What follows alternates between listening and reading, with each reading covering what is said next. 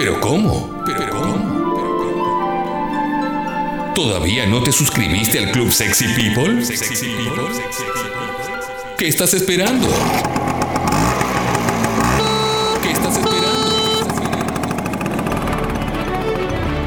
Metete en congo.fm, mira todos los beneficios que tiene ser parte del club y suscríbete ahí mismo. Club Sexy People. Tiene que arrepentirse de lo que dijo. No, no me voy a arrepentir. Usted se tiene que arrepentir porque yo no hice nada de eso. Bueno. Usted no puede decir. No, no puede No, decir eso. no. ¿Cómo vas a decir eso? Tranquilo, no dejes que la semana empiece así. Modo Terapia, la sesión que te cambia la semana. Lunes a las 19 horas por Congo, con Sebastián Girona y Alejandra Irázar. Ponete en modo terapia.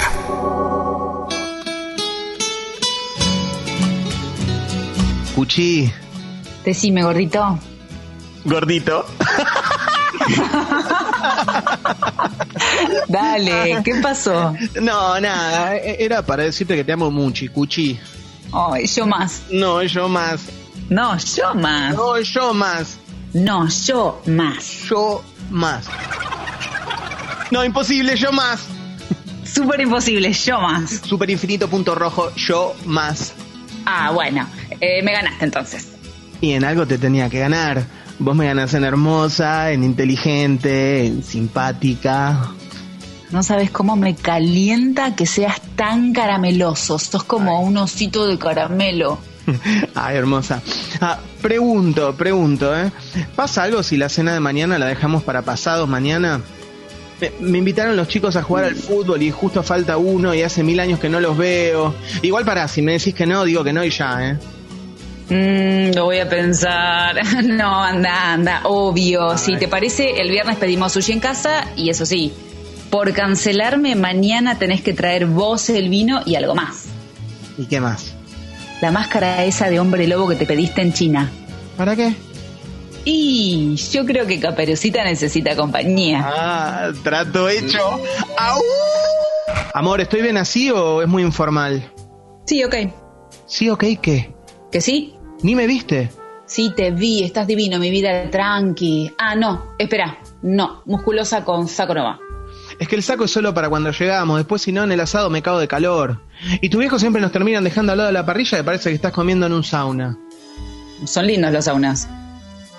Me calentó un poquito como lo dijiste. Y toma nota. Hmm, Otra cosa que me calienta es que vos todavía ni te hayas bañado. Dale. Dale vos. Terminá de cambiarte vos y después voy yo. ¿Qué? Si nos cambiamos los dos a la vez explota la Matrix. No entiendo. Ah, y otra cosa. Eh, quedé con los chicos para el fútbol el viernes. Cancélales. Cena con los de mi laburo, ¿no te acordás? ¿Y si le decís que me siento mal? No, todos van con sus parejas, no me compliques. Ok, pero es que justo le falta una. A mí me gustaría ir, porque cada vez que me... Gordo, estoy viendo los cuartos de final de Masterchef. Yo, cuando vos estás como un zombie dándole a los tiros a la play, como si tuvieras 10 años, no te molesto. Mira, primero, la play es mi permitido de nexo con mi niño interior. Y segundo, ah, tenés razón, es mucho más importante a ver si Pata Villanueva le pone no morrones a la milanesa napolitana o si Clemente Cancela se copió no del plato que hizo el loco Enrique, ¿no? Vení, deja ese saco. ¿Y qué me pongo? Nada. ¿Ves? Por eso nos toca al lado de la parrilla, porque siempre llegamos últimos. Me calienta mucho cuando te enojas. Dale. ¿Dale qué? ¿Que no vamos a llegar? ¿Te calienta mucho? ¿Cuánto? Mucho, mucho. Epa, ¿se enciende? ¿Qué? La batiseñal del rapidito. Vení y bate averigualo. Pero poné la patita, Claudio, poné la patita que para eso te llevas un camión de guita por mes a tu casa. Gordo, recién hablé con Nani. Vos lo haces a propósito, ¿no? ¿Qué? Es el último minuto del partido, ¿no ves? Bueno, no se te puede hablar nunca. Si no es el fútbol, es la play. Si no es la play. ¡La madre palo! ¡Qué sal que tenemos! No, si estamos meados por un tiranosaurio con cititi nosotros. Y ahora lo terminás, que hijo de puta que sos, caradura, ladrón. Una hora estuvo tirado el arquero de ellos. Una hora y vos das tres minutos, la puta madre. La puta madre. ¿Terminaste? Estoy muy caliente. Bueno, por fin, a ver si te pones en modo marido y apagás ese cavernícola futbolero. Además empataron, no está tan mal. Y con Central Córdoba de local jugando con dos jugadores más todo el segundo tiempo. Sí, espérame que lo anoto. ¿Qué? En mi agenda imaginaria de los datos que me chupan un maple de huevos. Ah, bueno, no, porque cuando vos me contás de cómo te fue en la peluquería, sos interesantísima. ¿Te da envidia que tenga pelo? No, golpes bajos no, eh. Ok, te quería decir que nos invitó mi prima a pasar el fin de largo en su casa de Mar del Plata. Bueno. Mira, yo sé que no es el plan más divertido para vos, pero yo siempre que vos me pedís que haga algo, lo hago porque entiendo que hay ciertas invitaciones a las que tenemos que ir los dos, cosa que no estoy muy segura que vos entiendas de la misma manera. Dije bueno. Sí, te conozco. Bueno, como si te hubiera dicho que nos chocaron el auto. Te lo dije así porque todavía estoy con bronca por el partido, no, no pasa nada. ¿Y querés ir? Porque todavía no le confirmé nada. Sí, sí, sí, un fin de viendo el mar es lo que más quiero en mi vida. ¿Entonces le confirmo? ¡Sí! Listo, confirmado. Si no querías ir, te jodiste. Pero sí te dije que sí, que quiero ir. Te conozco. Uf. El amor es muy diferente del enamoramiento. Aunque este último es más buscado y tiene mejor prensa que el primero. Uno le sigue al otro y uno puede existir sin el otro. El enamoramiento es muy intenso, sobre todo sexualmente, y tiene mucha adrenalina. Enamorarse debe ser una de las experiencias más lindas de la vida y todas las personas deberían pasar por ahí. Pero también tiene su lado oscuro, y es que carece de profundidad. O sea que es intenso pero no profundo y además, como su nombre lo indica, puede ser un poco mentiroso. Enamoramiento. Hoy te vamos a contar por qué. Además, más tarde o más temprano se termina. Y está muy bien que así sea. Es ahí cuando la pareja tiene que cruzar el desierto. O sea, ya no tienen el viento de cola del enamoramiento y hay que construir una relación de amor.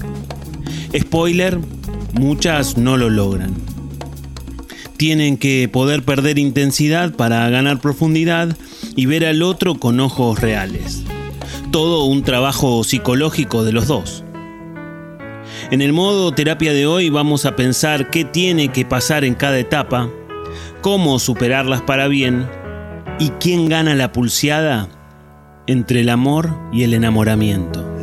Modo terapia. La sesión que te cambia la semana.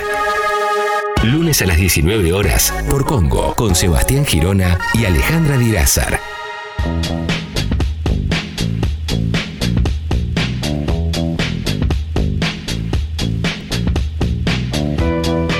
Hola a todos, bienvenidos a un nuevo programa de Modo Terapia, la sesión que te cambia la semana, como dice la, la promo de la radio de esta querida Congo FM.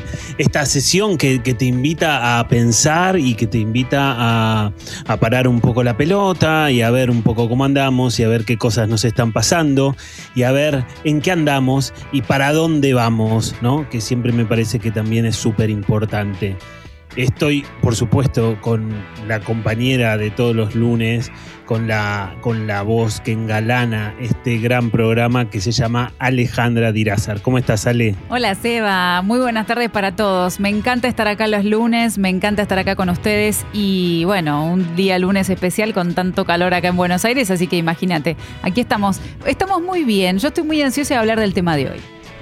Sí, no, la verdad que es un tema, es un tema que, que, yo fui viendo como que en lo que íbamos poniendo en las redes despertaba, despertaba como polémica o despertaba interés, ¿no? Dicho sea de paso, queremos escucharlos, ¿no? Queremos que nos manden mensajes con experiencias, con cosas que les hayan pasado. ¿Cómo pueden hacer, Ale? Y mira, es muy fácil. Van a la aplicación de Congo, nos mandan mensajito ahí y si no, también a través de las redes. Nosotros tenemos el Instagram, arroba modo.terapia, nos responden las historias, nos escriben mensajito ahí y también nos vamos leyendo. Bueno, Ale, ¿qué hacemos con el amor y el enamoramiento? Ay, ay, ay. Yo pensaba, ¿sabes qué pensaba? Que el, el enamoramiento me lo imagino como es la puerta que te abre al camino hacia el amor, pero no necesariamente eh, al abrir esa puerta, que es el enamoramiento, no implica que yo vaya a transitar el camino del amor. No necesariamente. Para mí el enamoramiento tiene fecha de vencimiento. Tiene muy buena prensa, Porque, viste, yo a veces escucho matrimonios de muchos años y dicen, ay, sí, hace 50 años que estamos enamorados. Y siempre me quedo pensando en eso. Digo, ¿y todavía están enamorados o aún están en la etapa del enamoramiento? Y es más, pienso, digo, tampoco dura tanto esa etapa porque es un tiempo. Como mucho, ya lo decías vos en el comienzo, como mucho, un año estirándolo como chicle. Tal cual, no, yo creo que los que responden eso después de tantos años de pareja no saben lo que es el enamoramiento, o sea, no diferencian entre enamoramiento y amor que como son como lo veremos en este programa son cosas pero muy, pero muy, pero muy diferentes, ¿no? Y, desde ese punto de vista me parece que está bueno empezar a pensar de qué se trata esto, ¿no? Porque vos decías esto, Ale, em, que tiene que terminar, ¿no? O mejor dicho, fecha de vencimiento, se termina. Yo te voy a plantear una cosa que es un poco antipática, pero el enamoramiento es como la vida. No se sabe cuánto dura, pero se sabe que termina, digamos, ¿viste? Es, es- es un poco, es un poco así, ¿no?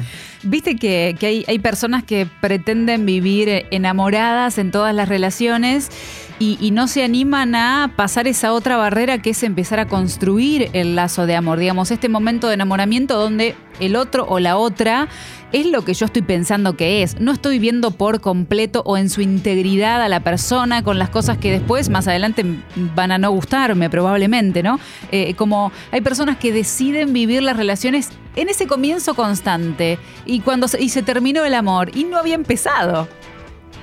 Exactamente, claro, sí, viste que eso, esa es una frase muy, muy habitual que se escucha, viste, no, me, me peleé con fulano, me peleé con fulana, se acabó el amor, viste, ¿no? Como si el amor fuera, no sé, nafta que tiene una pareja y que se le termina, ¿no? Y como si no hubiera en el camino de las parejas eh, estaciones de servicio para recargar nafta amor. Y las hay, por supuesto que las hay, pero como vos decís, Ale, hay muchas personas que pretenden vivir de enamoramiento en enamoramiento y en algún punto, a ver, yo no voy a decir que está bien, pero sí voy a decir que lo entiendo porque la sensación de estar enamorado es una sensación maravillosa.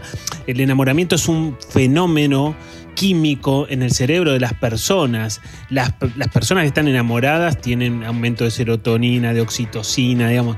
Realmente en esos momentos nos sentimos como, no sé, vemos el mundo con otros ojos, con mejores Sí. ojos, todo nos parece mucho más maravilloso. Sí, aparte eh, la sensación que te da, bueno, eh, me ha pasado, sentís que vas caminando sobre una nube, como que todo, todo, no sé si todo te resbala, pero amortiguás todo lo que pasa afuera, bueno, nada te importa, tenés la en ese lugar, pensás en la persona y de verdad sentís como que te da algo en el estómago, esas cosquillas, mariposas, llamemos como quieran, pero de verdad que te transforma hasta lo que sentís en el cuerpo.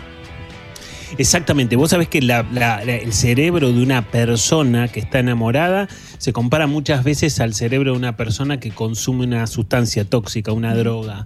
Porque de hecho el enamoramiento se llama como, o suele llamarse como la droga del amor. Viste, estar como embriagados de amor, borrachos de amor, donde todo nos importa mucho menos y yo, si estoy con mi pareja y si la puedo ver o lo puedo ver seguido o todos los días. Y si específicamente puedo tener sexo cada vez que veo a mi pareja, ya está, ya está, no necesito más nada. Y desde ese punto estamos como borrachos, ¿no? Embriagados de esa droga que es ese enamoramiento que es un periodo de tiempo, ¿no? Pues es que antes del enamoramiento, antes del enamoramiento está lo que se llama muy habitualmente el famoso nos estamos conociendo. Viste que se dice ahora, viste, vos salís dos o tres veces con una persona y decís, no, nos estamos conociendo, estamos viendo. Sí. A sabés que veces se, en usa- ese se pro- dice eso cuando hay más meses, ¿eh? Ojo. bueno, es cierto, eso es verdad, pero ahí hay falta de compromiso, que es otra cosa, Sí, ¿viste? sí, Como que eso está disfrazado.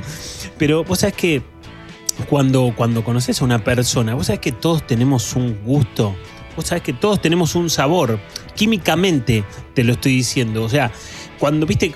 Te- le das a un beso a una persona, viste que hay besos que decís, sí, besé a tal persona, me gustó, besé a tal otra, la verdad que no me gustó para nada. Bueno, todos tenemos un gusto químico en nuestra saliva, en nuestro, digo, por algo existe el beso de lengua. Quizás esto, no sé si es muy radial o no, pero bueno, existe el beso de lengua y lo tenemos que plantear. Todos nos imaginamos, Y- quédate tranquilo.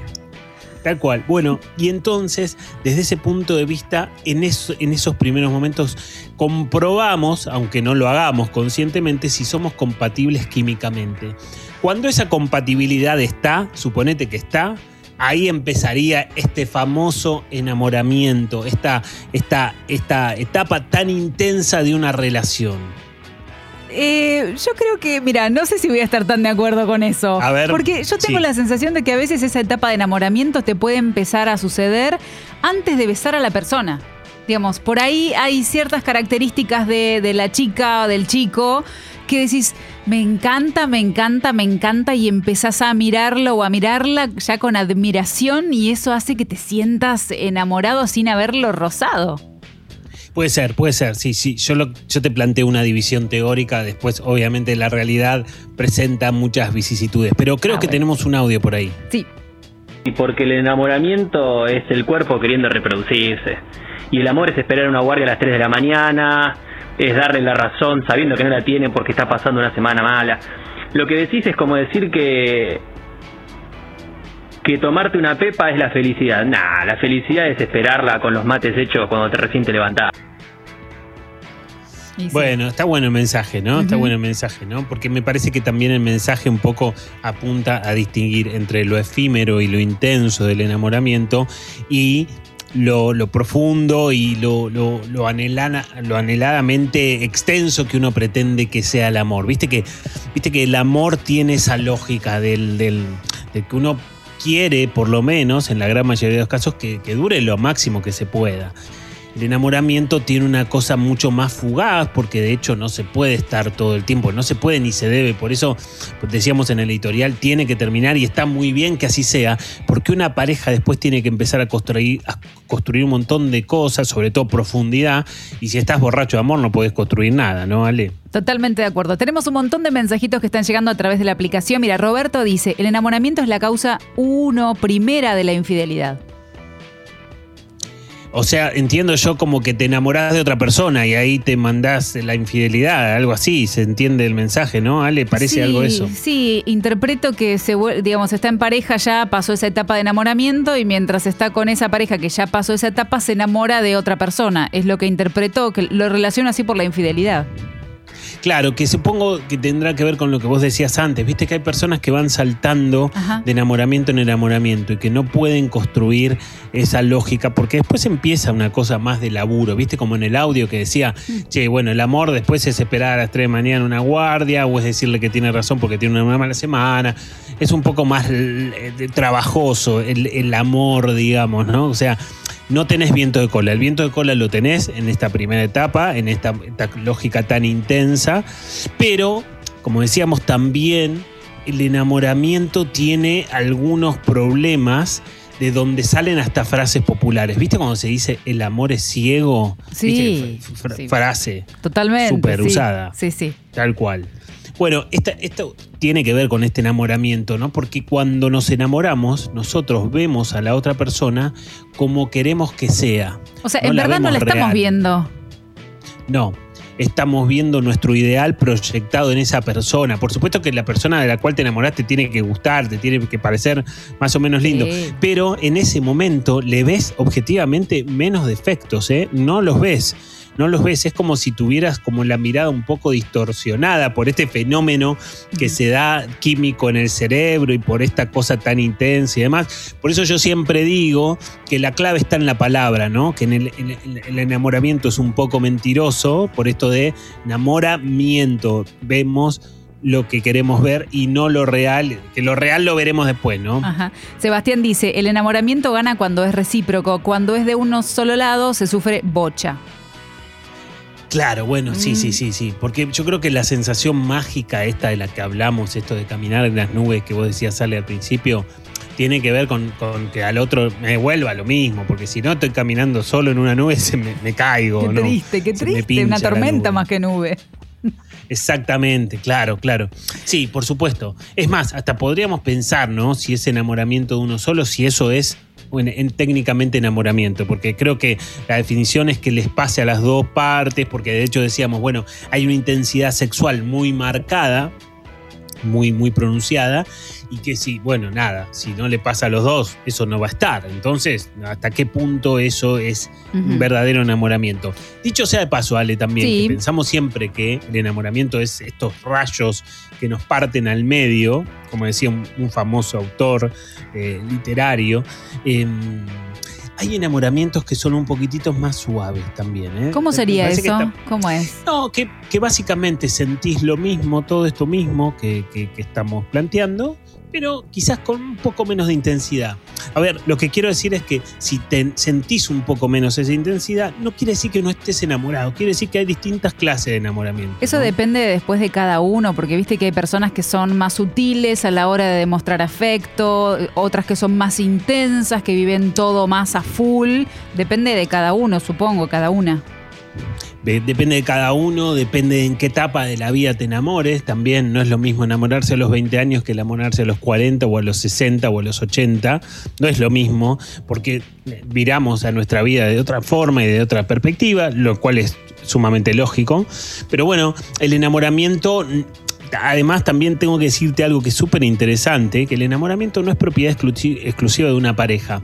A veces podemos tener enamoramientos con trabajos, viste que empezamos en un trabajo Sí. y no le vemos nada malo. Está Sí. todo bueno, son todos re macanudos, son todos divinos, no sé qué. Después con el tiempo decís, che, este no era tan macanudo.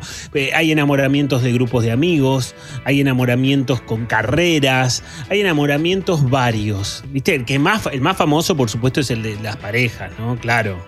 Ok, vamos a los mensajitos de la aplicación. Gabriel dice, estoy casado y lo único que extraño es volver a sentir la sensación de enamoramiento de mi compañera.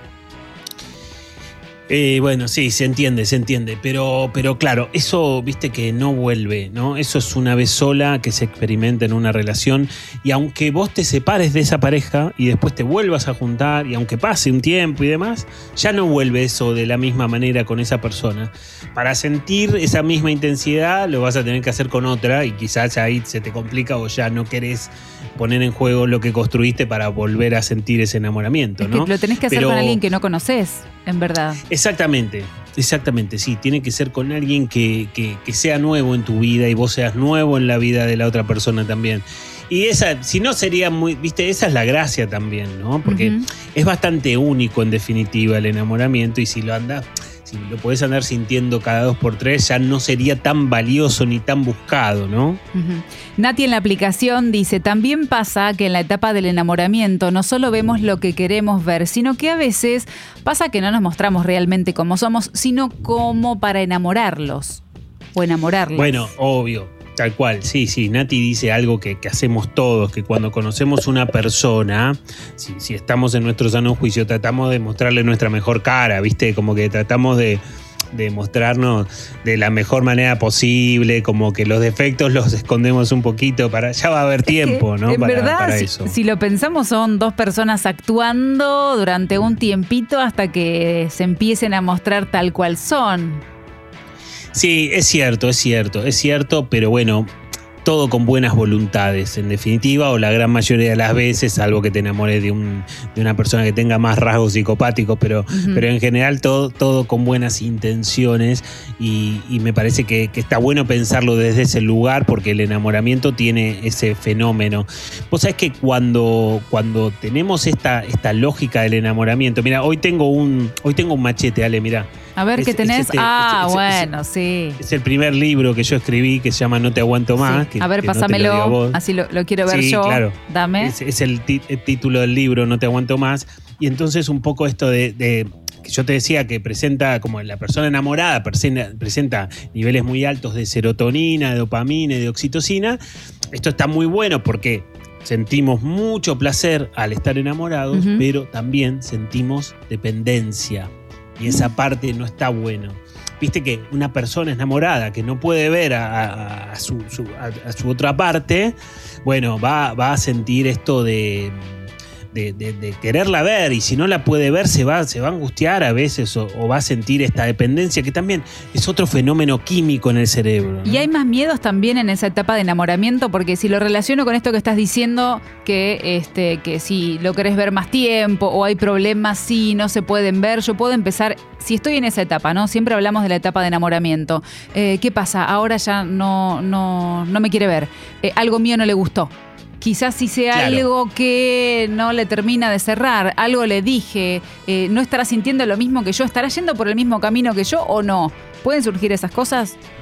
Yo creo que surgen porque me parece que es como la, la- viste, la- la- está la dependencia y en la otra cuadra están los miedos, están como muy cerca. Sobre todo cuando vos estás experimentando algo tan maravilloso, pues cómo no vas a tener miedo a perder esa sensación tan especial que, que estás viviendo, ¿no? Y entonces cuando vos ves que hay algo que no responde a la intensidad con la que venías, bueno, empezás a sentir eso. Que de hecho en algún momento va a pasar, porque, porque en algún momento esto se empieza a terminar, este enamoramiento que decíamos antes, y, y está bien que así sea y demás. Entonces alguno de los dos tiene que empezar a bajar un poquito como los decibeles. Tenemos un audio por ahí.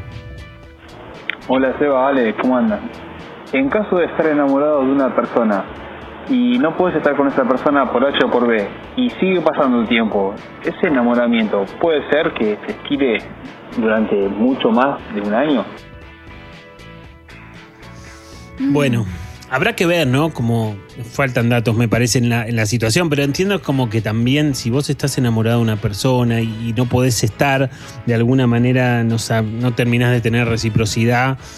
Y, entiendo que hasta en algún sentido hasta puede ser algo más o menos idealizado. Eh, los enamoramientos tienen que ser vividos en la vida cotidiana y real, ¿no? O sea, el enamoramiento, como decíamos, tiene un altísimo componente sexual. Y si yo no puedo estar con otra persona, y no sé, ya quizás se convierta en otra cosa, ¿no? Se convierta en algo mucho más frustrante. Mira, Jenny en la aplicación dice, siento que en el transcurso del enamoramiento al amor crecí mucho y siento que lo que más cambió fue la dependencia emocional. Puedo pasar tiempo sin él y no tengo tanto miedo al desamor. Justo lo que decíamos nosotros Bueno. recién. Tal cual, Ale, me parece que está buenísimo el mensaje porque es empezar también a valorar el amor, ¿no? Digo, a, a valorar el amor, esta etapa en donde yo creo que, que- que- que hay que arremangarse un poquito más, la Mm. pareja ya no tiene viento de cola, yo siempre digo que tiene que cruzar el desierto, que es como una figura, viste, hoy que hace tanto calor es como que viene al caso también. Oh, y cómo cuesta, ¿eh? Bueno, porque hay, hay, como que laburar, digamos, ¿no? Pero por supuesto no hablamos de- de- del pico y la pala, hablamos de, mirar al otro, hablamos de, de poder eh, pensar qué le pasa al otro, qué- no sé cuáles son sus sueños, sus miedos, sus deseos, empezar a prestarle atención a esa profundidad. Esa es la construcción de la profundidad, ¿no? Y, y eso implica cierto trabajo. Lo que pasa que, viste, Ale, que nos cuesta pensar o nos cuesta relacionar o conjugar en una misma oración el- la palabra amor y esfuerzo. Nos cuesta, nos cuesta. Estamos acostumbrados a... ¿Por qué tiene que ver? Mira, yo hoy pensaba, digo, estamos tan acostumbrados a estas historias eh, de, de tormentas en las novelas, en las cosas que hemos leído, en las cosas que hemos leído para construir una idea de amor que en verdad no es el verdadero amor, no es el amor real, concreto, que después con el que nos vamos a encontrar en una relación posta, en serio, cuando salimos a la calle, cuando conocemos a alguien. Como que eh, se espera que el amor resuelva las cosas y que nosotros nos sentemos ahí a mirar y a disfrutar como si nos envolviera y nos pasara por delante y viviéramos con él sin que nosotros nada tuviéramos para hacer.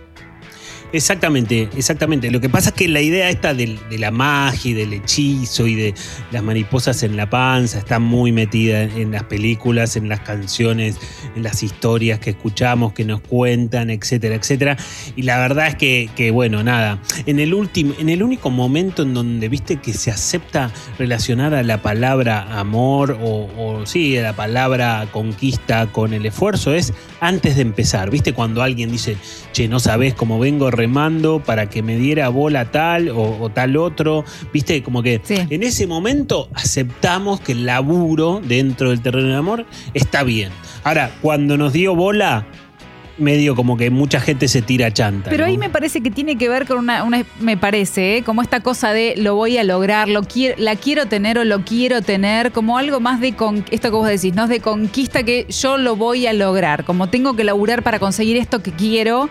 Me parece que puede ir más por ese lado, como una cosa propia de uno, ni siquiera como un intento de trabajar con otra persona. Sí, sí, como la lógica de un desafío, ¿no? Como una cosa para tu propio ego. Claro. Y que, bueno, si no podés superar eso, obviamente no tenés pareja. Pero bueno, me parece que, que está bueno pensar que la segunda parte, la, la etapa del amor, implica cierto laburo sin que necesariamente eso esté mal. El amor está plagado de mitos, plagado de mitos. De hecho, la canción, viste que usamos esta canción para, para, para cerrar el editorial, Sí, con las historias de Germán, que viste que semana a semana vamos viendo como... Qué actorazo, las- ¿eh? ¿Viste? Sí, Guión, actuación, increíble, completo. ¿no? Como la- las desventuras, ¿no? Las desventuras de Germán que, que se van presentando semana a semana y que ya tiene sus propios fans, ¿eh? Porque hay mucha gente que, que manda mensajes diciendo que esto de que está muy bueno, ¿no? Después vamos a, hablar de las clases de Germán, de teatro, que ya las contaremos por dónde van. Pero, pero viste que el amor tiene muchos mitos y en este tema que hablábamos al principio en el editorial, este tema de Fito, viste que Fito termina planteando un poco como la lógica de que, bueno, nada, si hay amor, la, la pareja va a poder superar todos los problemas y todas las dificultades. Y la verdad que estamos en desacuerdo. Yo por lo menos no, no adhiero porque el amor, por supuesto, tiene que estar, pero las parejas tienen que tener un funcionamiento, una cotidianidad que por más que se quieran, si eso no está, no hay caso. Eh, yo creo que tenemos que empezar a cambiar. Vamos a proponer desde modo terapia empezar a cambiar la letra de las canciones o escribir canciones nuevas para que empecemos a poner los pies sobre la tierra sobre lo que es el amor, en verdad. Bueno, tenemos mensajitos. Mira, Ana Dale. dice, salí un año y medio con alguien y siento que nunca me pude enamorar de él y al darme cuenta terminé la relación. Y está muy bien, porque ya a esa altura del campeonato, si no te enamoraste, bueno, nada, medio como que ya está, ya pasó, fue otra cosa, no sé, fue un intento, si se quiere. Acá pregunto, pregunto a raíz de lo que estás diciendo, Seba. eh, Sí. ¿Se puede llegar a la instancia de amor sin haber atravesado, sin haber pasado la puerta del enamoramiento? ¿Puedo llegar por otro camino que no sea por el enamoramiento al amor? Me cuesta pensarlo, eh, me cuesta pensarlo. Algún tipo de enamoramiento tenés que tener, aunque sea alguno más tenue como los que decíamos hace un rato. Viste, me cuesta pensar que no haya algún tipo de intensidad al principio, porque el enamoramiento es como la parte más fuerte de todas. Ya después tenés tiempo para, para, para mostrarte real o para ver al otro con los ojos reales, todo lo que decíamos antes en el editorial si no tenés al principio una etapa más grande, más fuerte, más contundente, y bueno, no, viste, me, me suena como muy cuesta arriba, me suena como más pensado. El enamoramiento es muy irracional, muy irracional. En cambio, el amor sí empieza a ser como una construcción más consciente, ¿no? Donde yo decido apostar por esta persona y decido tratar de ir construyendo, aunque me cueste por un motivo o por otro, o por las relaciones que tuve anteriormente. Bueno, ahí empieza como una etapa de mayor conciencia. Y, y bueno, nada, pero necesariamente creo que tenemos que tener una etapa más irracional, ¿no? Más animal también en algún punto. Sí. Felipe en la aplicación dice, el enamoramiento es algo de un momento, creo que por eso viene la infidelidad. Se te pasa con respecto al mensaje anterior que habían leído, es como quedarse con alguien y no era amor. Claro, bueno, sí, es lógico. Viste que en el editorial decíamos, uno es antecede al otro y uno puede estar sin el otro. El enamoramiento, por supuesto, viene primero antes que el amor y puede estar sin el amor, ¿no?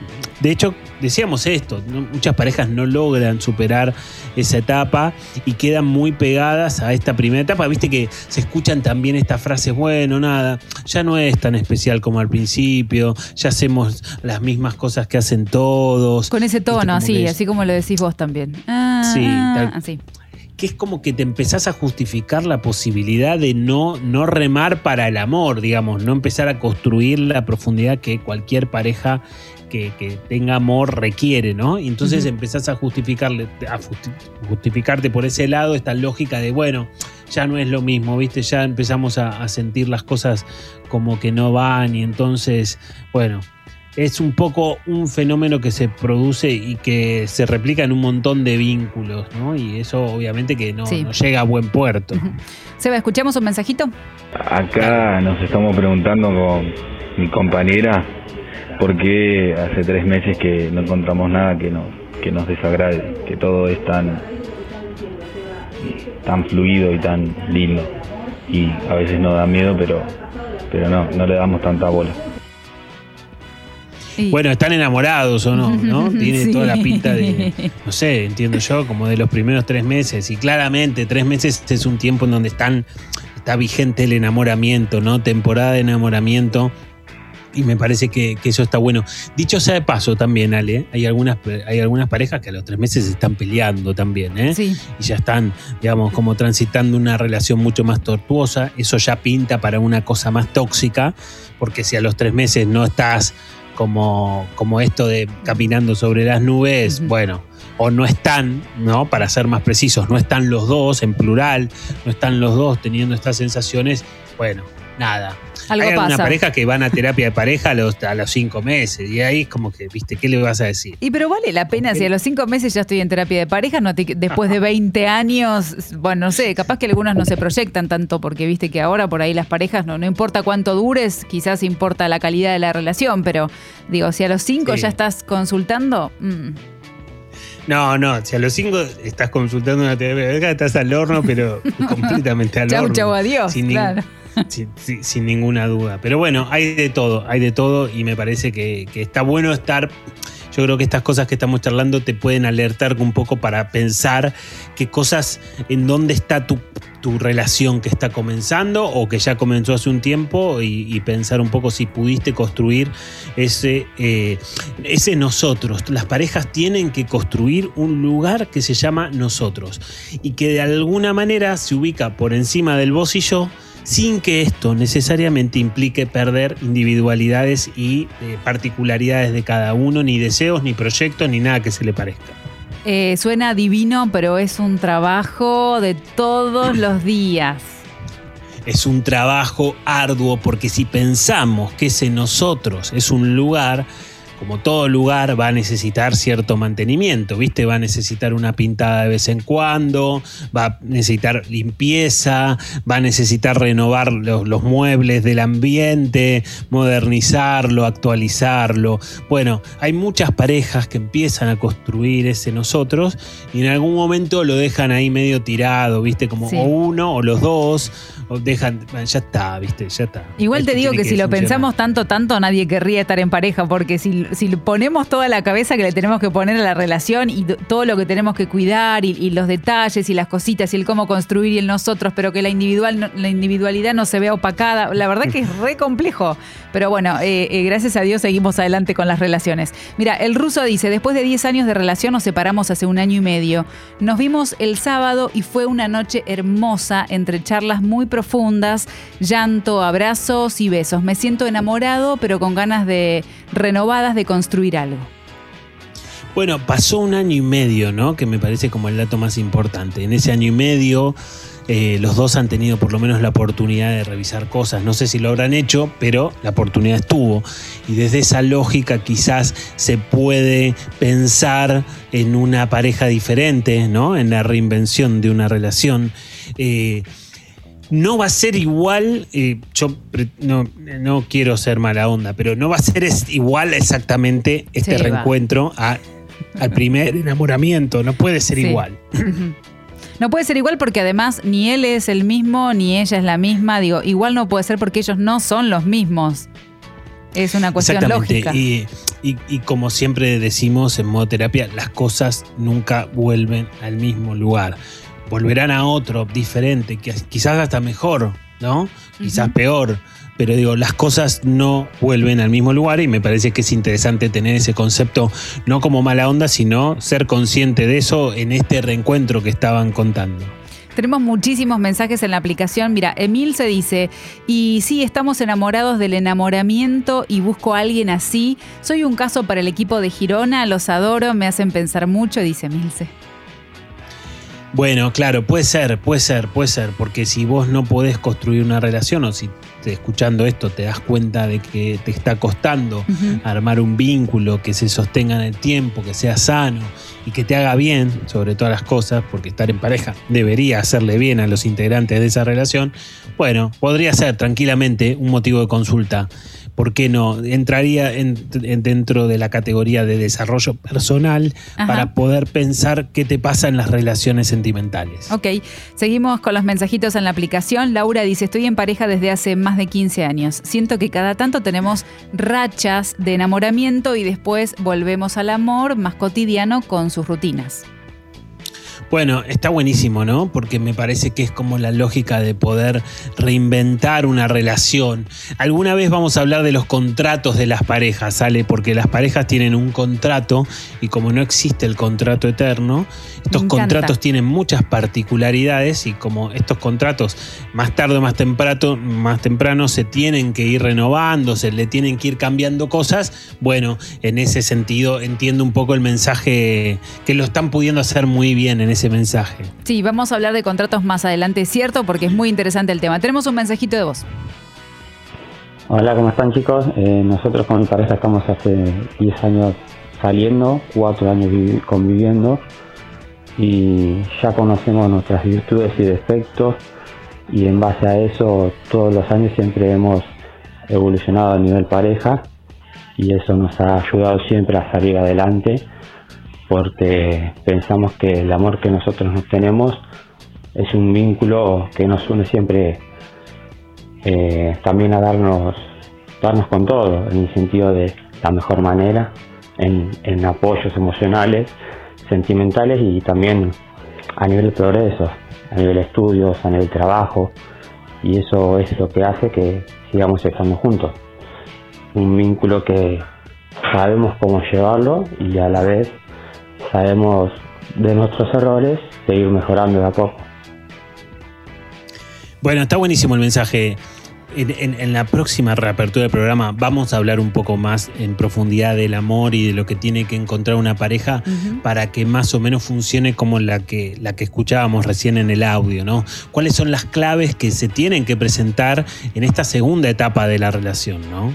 Sí, por supuesto, pero vamos a hablar más adelante porque tenemos un montón de mensajes. Hoy tenemos un programón. Vamos a tener también el momento Massachusetts, que hoy seguro te voy a sorprender, Seba. Pero antes de eso, le vamos a decir a nuestros oyentes que si están escuchando el programa y alguno de los temas que tratamos te incitan a comenzar terapia, está buenísimo, te va a ayudar. Y a pesar de las distancias, podés empezar también de forma remota. Seba tiene un equipo de profesionales súper preparados, listos para ayudarte. ¿Cómo podés hacer para contactarte? Es muy simple. Mandás un mail a equiposebastiangirona.gmail.com equipo sebastiangirona.gmail.com y Seba te va a hacer la entrevista de admisión.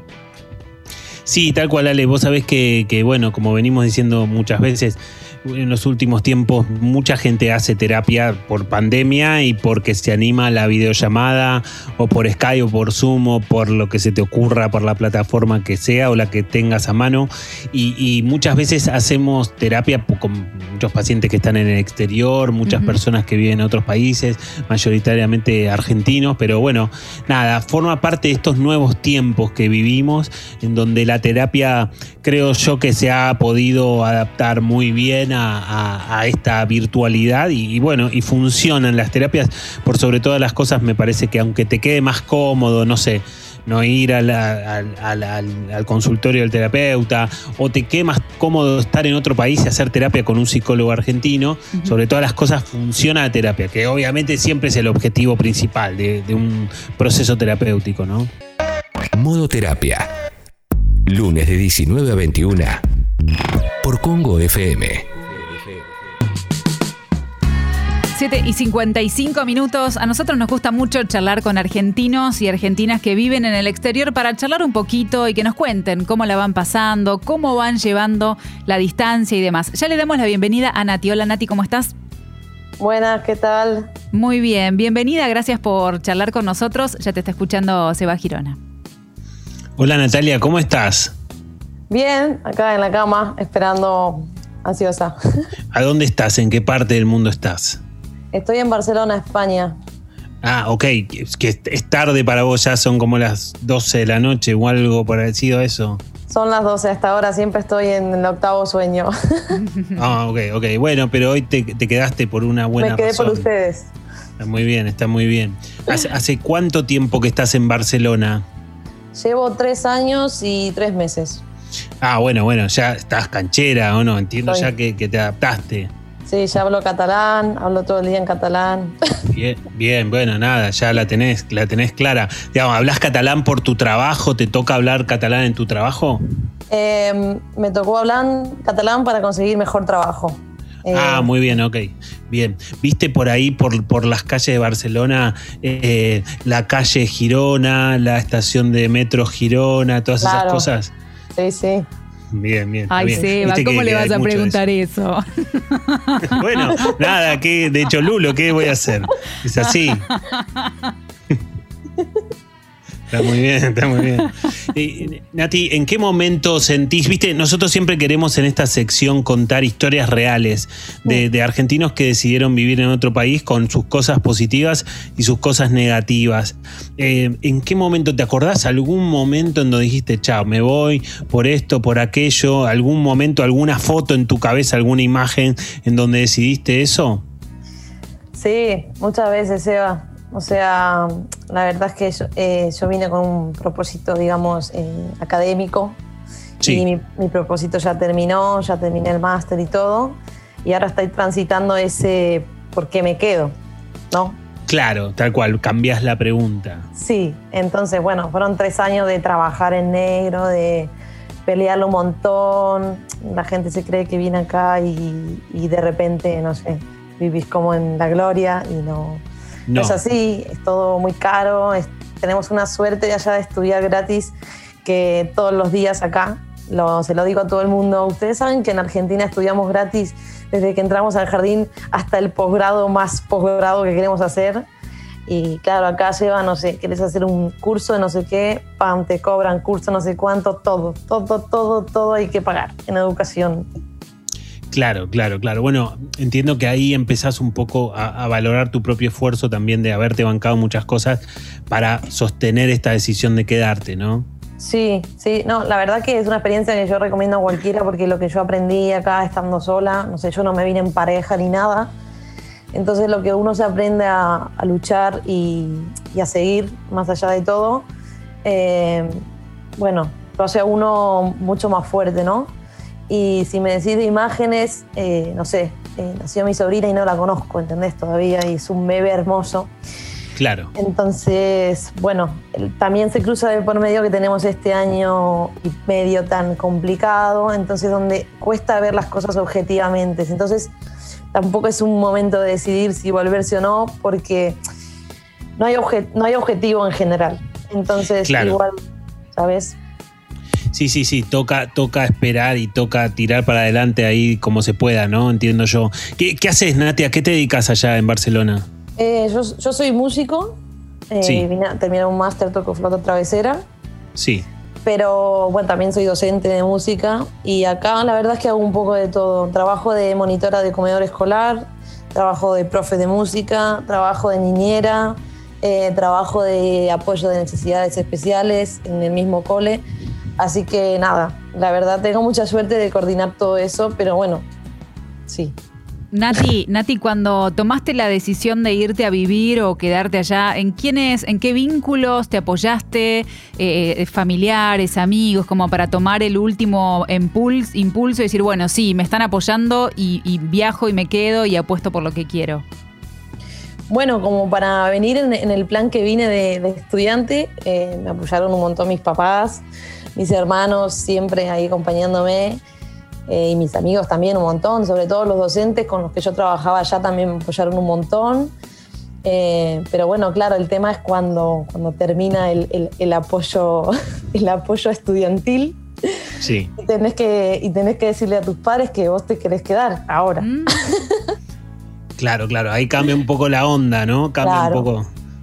de vez en cuando te van tirando, che, y una pregunta, ve, porque vos no tenés pensado volver, ¿no? O, ¿sabes? O acá tendrías esto, o acá tendrías lo otro, porque es que esa es la verdad, que yo te- allá tengo familia, casa, o sea que no tengo una mala situación allá. Y acá yo remo cosas que allá no remaría, o sea, eso es bueno. Claro, claro. Bueno, nada, son decisiones, son decisiones válidas, todas, digamos. Nati, hoy estamos hablando de enamoramiento. ¿Te enamoraste en Barcelona? Sí, me enamoré en Barcelona y me encantó escucharlos porque, porque yo soy una persona que se enamora de todo, ¿no? Y mi objetivo es como trabajar un poco esto, lo que hablaste vos de, eh, bueno, te enamoras del trabajo, te enamoras de los amigos, tal. Y yo soy una persona que no es que necesite siempre enamoramiento, pero medio que yo me aburro un poco de todo. Entonces siempre voy como, incluso con lo mío misma, buscando como re, eh, re enamorarme, ¿no? Sí, pero claro. porque me parece válido. No, Ujú. Cuando la cosa se pone llana, eh, me empieza a hacer como una tú, tú, tú, tú. O sea, yo trabajo con nenes.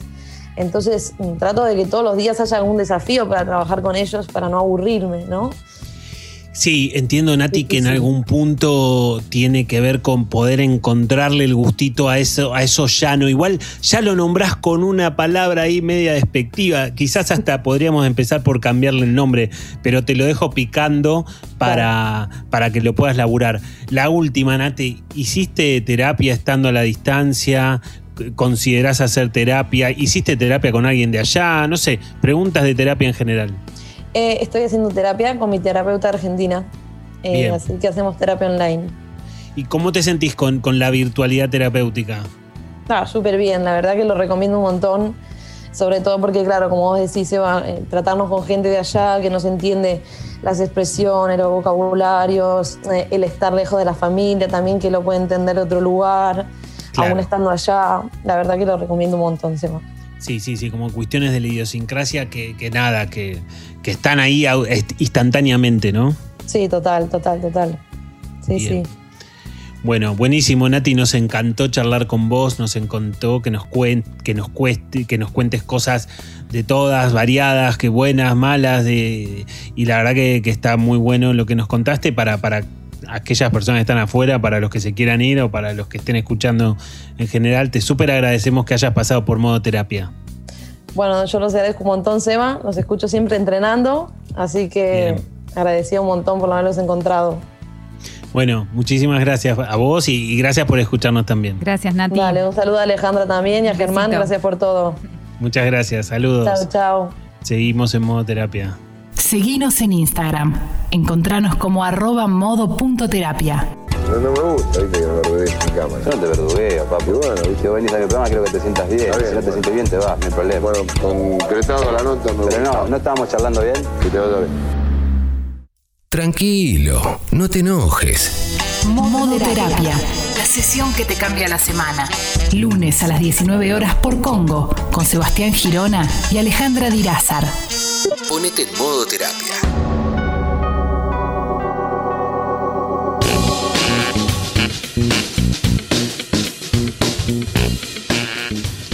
Diez minutos pasaron de las 20. Viste, Ale, que, que una de, las de, los, de las muletillas para empezar un bloque siempre es decir la hora. Siempre. O 20. Sí, Es típico, clásico, ¿no? Entonces le buscas la variante. Entonces, Sí. nada, ya, ya me enganché en esa onda. Me parece Pero antes de seguir hablando del amor y el enamoramiento, me gustaría saber cómo puedo hacer si quiero estudiar teatro, ¿no? Si quiero ir a las clases de Germán. No sé, ¿puede Germán ahora decirnos cómo, cómo tiene que...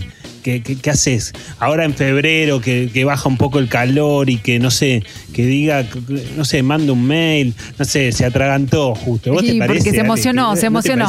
Vos sabés que parece que sí, sí, no se esperaba que lo, que lo invites a subir al escenario en este momento, pero ya, yo creo que ya está listo para que nos pueda contar, porque también tengo personas interesadas. A ver, por favor, compañero. Buenas tardes. ¿Qué haces, Eh. ¿Cómo andás? ¿Qué Muy hacemos? bien, ¿Cómo hacemos muy, para tomar tus fabulosas clases de teatro? Eh, si quieren tomar clase de teatro, tienen que llamar al Teatro Border o en, en el Instagram del teatro dejar algún mensaje, algo. Eh, nosotros vamos a estar empezando un curso los días miércoles de 8 de la noche a 11 de la noche en el teatro presenciales con todos los cuidados en una sala de danza enorme con ventilación natural. Eh, y bueno, y para los que tengan ganas de empezar a hacer teatro, eh, bueno, los esperamos. Está buenísimo. Y si voy ahí a borde, estás vos ahí dando clases y todo eso, te veo a vos en vivo en directo. Me ves en vivo en directo antes de tomar las clases porque hacemos una entrevista, contamos un poco qué es lo que nosotros enseñamos. Este es un curso que va más que nada a la, a la improvisación. Es para principiantes o alguien que quiera empezar a improvisar con, con nuestra técnica. Eh, y bueno, tomamos una, una pequeña entrevista donde nos conocemos, ¿no? Bueno, buenísimo. Yo se los recomiendo a todos porque si te gustan las aperturas, ahí vas a poder aprender todo lo que hace Germán que la tiene atada. La verdad que es, genial. Es un genio, además es un genio, es un gran compañero. ¿Miércoles a las entonces? Miércoles de 8 a 11 de, De la 8. noche. Yo quiero decir que Sebas es un gran actor. Que yo lo Va, dirigí durante dos años y pico. y se mueve muy Ya, bien ya. arriba del escenario. Ahora está eh, humilde, pero. Humille, humille con su apellido completo, con todo. Ya demasiado elogio, demasiado elogio. Bien. Bueno, seguimos, seguimos, en, seguimos en este modo terapia, ¿no? Porque nos quedaron un montón de mensajes para leer, ¿no? Un Ale? Montón. la Tenemos gente mensajes. Quiere, Sí. quiere hablar del amor y el enamoramiento. Sí, pero vos sabés que estuvimos subiendo una historia a través del Instagram del programa arroba modo.terapia y estábamos preguntando si pudiste mantener el fuego de los primeros meses en una relación que lleva años. Vamos a ver cómo fueron esas respuestas. Mira, eh, 25 personas dijeron que no. Y solamente tres personas dijeron que sí, que pudieron mantener ese fuego con el paso de los años. Y después algunas respuestas también que fueron compartiendo. Mira, Andre dice sí, pero disfruto más el ahora donde hay amor y proyectos juntos. El fuego ocupa otro lugar, dice Andre. Sole Barrientos dice no, en ninguna de las relaciones que tuve y tengo que no lo pudo mantener. Noé dice, no, no creo que sea posible mantenerlo cuando se termina la idealización por el otro y se empieza a conocer más en profundidad, todo cambia. Sí, claro. Bueno, yo, yo creo que está bueno, están buenos los mensajes porque me parece que es interesante pensar que una pareja necesita mantener un poquito de eso. Pero, digamos, claro, si lo pensás como una hornalla al principio, que está el mango, que está súper fuerte y demás, después el fuego obviamente se, se achica, se pone al mínimo o, o un poquitito más del mínimo, ponele, ¿no? Un poco más. sí, por ahí. Pero al, Fuego Corona se llama. eso- Claro, tal cual, Se llama así. cual. Exactamente, pero algo de eso es necesario mantener, ¿no? Algo de eso tiene que tener una relación para ser una relación sana, ¿no? Porque si no, de alguna manera, viste que una, la, pareja está apoyada sobre dos columnas vertebrales fundamentales. Una es la parte sexual, la, vida erótica de esa relación, entendiendo por vida erótica no solamente el momento sexual, sino también las caricias, los besos, a la pasada, los abrazos, esas cosas que tienen que suceder en una pareja. Y la otra pata es el compañerismo, es el, el- el poder mirar al otro, el poder saber qué le pasa, el poder estar atento a las cosas que necesita. Por supuesto que lo tiene que hacer uno y lo tiene que hacer el otro, ¿no? Como que tiene que ser mutuo, porque si no, eh, no, no, no funciona. Pero es interesante poder pensar que esas dos patas siempre tienen que estar. Alrededor de estas dos columnas hay otras, pero estas dos serían las fundamentales. Bueno, tenemos más respuestas a la pregunta que hicimos a través del Instagram, si pudiste mantener el fuego de los primeros meses en la relación con el paso de los años. Vale dice, no, nos amamos, pero después de nueve años la intensidad de la pasión es otra. Por eso hay permisos, dice Vale. Bueno, está perfecto. Este es como el propio contrato de la pareja de ella, ¿no? Eh, le, le han encontrado la vuelta por ese lado, bienvenido será. Cada pareja tiene su contrato, como dijimos, ya hablaremos de eso, pero me parece que, que ella un poco hace referencia a esa característica que es un poco el desafío que tiene toda pareja, poder encontrarle la vuelta de la manera que sea. A ellos les sirvió esta, está buenísimo, a otros les servirá otra. María Emilia dice no y se los digo en mayúscula, escribió el no con mayúscula bien grandote que ya no pudo mantener ese fuego. Y Verónica dice sí, aunque no es todos los días y la relación mutó a algo más fuerte luego casi de 16 años. Bueno, claro, obvio, sí, y con 16 años en el recorrido, inevitablemente que, que- que- que hay cambios eh, y que de alguna manera han sabido construir esa profundidad. El problema es el mensaje anterior, ¿no? Cuando alguien pone así, no tan contundentemente en mayúsculas, quiere decir que casi podríamos pensar que no queda nada de esa primera pasión, ¿no? Digo, repetimos, algo de eso es inevitable perder, pero algo también es necesario mantener, aunque sea una partecita, ¿viste? Un 20, un 30% de aquello que supimos tener, como decía el otro mensaje, por lo menos en determinados momentos de la pareja. Algo de eso parece ser necesario para que la pareja se sostenga en el tiempo sanamente. Estuvimos hablando mucho del enamoramiento. Me parece que el amor está pidiendo que le dediquemos unos minutitos también. Sí, sí, sí, tal cual. Está pidiendo pista, ¿no? Porque, Sí. porque esta lógica de construir profundidad tiene que ver con empezar a construir un montón de cosas que son necesarias en una pareja y que seguramente muchos de los oyentes que mandaron mensajes los tienen en, en su pareja, ¿no? Una pareja, decíamos recién, que se tiene que estructurar a partir de estas dos columnas fundamentales, pero también en una pareja tiene que haber un porcentaje importante de solidaridad. Las parejas tienen que ser solidarias entre ellos. Las parejas tienen que ser solidarias a la hora de poder apoyar el proyecto del otro, ¿no? ¿Qué quiere el otro? ¿En qué anda? ¿Qué le gustaría? Por supuesto que tiene que haber un proyecto de la pareja, tiene que haber un proyecto en común, un proyecto de este famoso nosotros, del que hablábamos hace un ratito en la primera parte del programa, pero la ecuación se equilibra, se equilibra eh, perfectamente cuando además de este proyecto de la pareja, también existe el proyecto individual de cada uno de esa relación.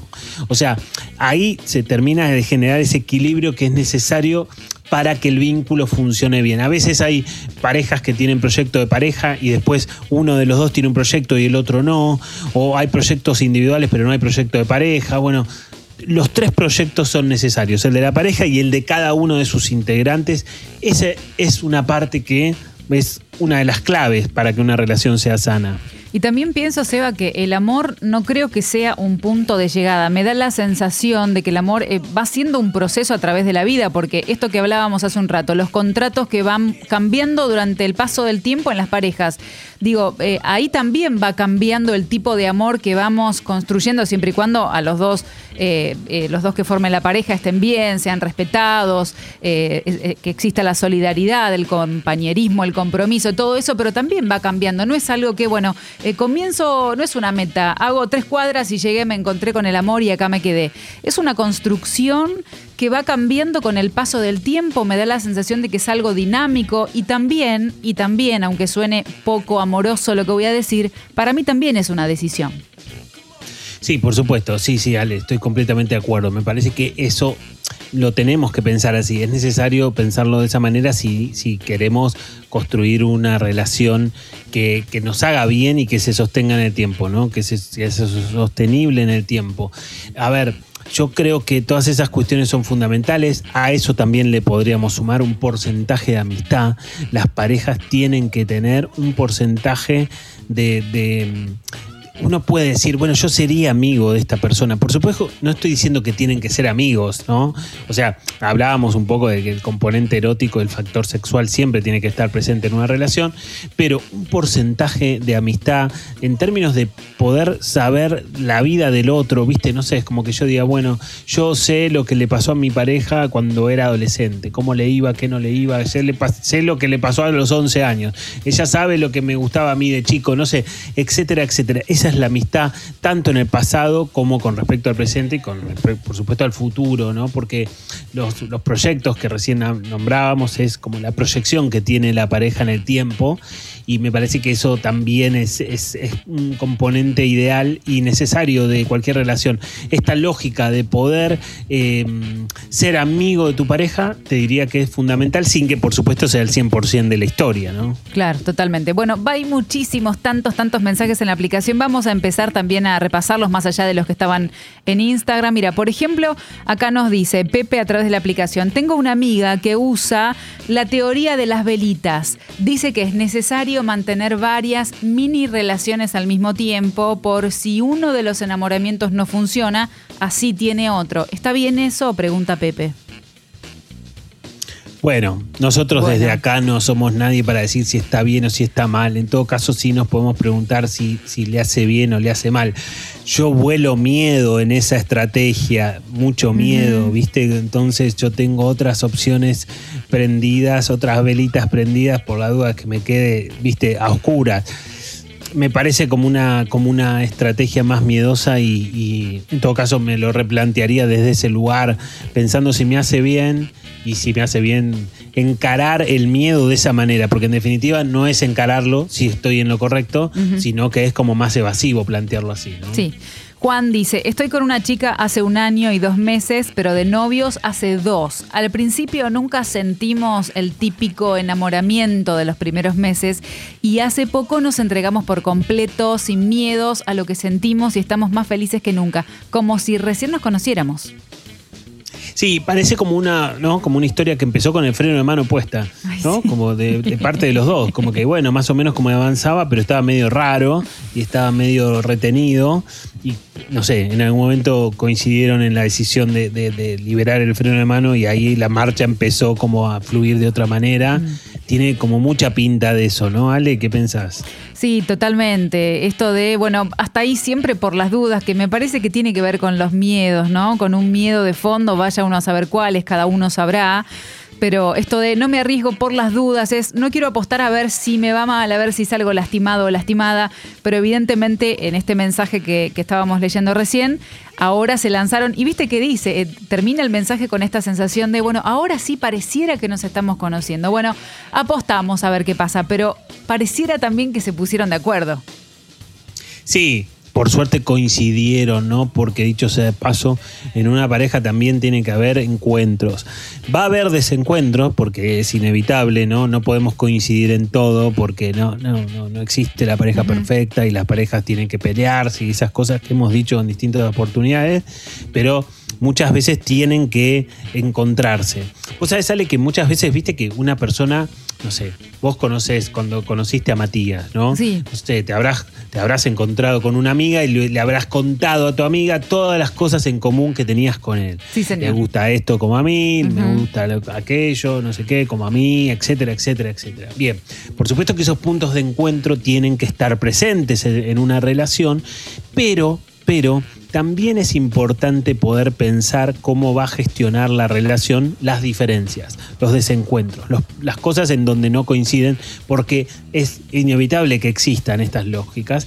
Y a partir de ahí la pareja tiene la oportunidad de enriquecerse con la diferencia. O sea, esos desencuentros te pueden alejar mucho o te pueden dar la oportunidad de que te empiecen a gustar cosas, por ejemplo, no sé, que a Matías le empiece a gustar algo que no le gustaba, pero que le gusta a partir de vos, que nunca hubiera imaginado que, le hubiera, Claro. que hubiera empezado a hacer. Por ejemplo, por ahí te viene algo a la cabeza, pero esas cosas, esa gestión de las diferencias son fundamentales. Ahora, pero estas diferencias que, que son en pequeñas cosas cotidianas, ¿no? Porque si hay una diferencia de cómo quiero encarar la vida o hacia dónde quiero llevar la relación o qué objetivos tengo con este vínculo, ahí si hay demasiada diferencia, no hay un camino en común.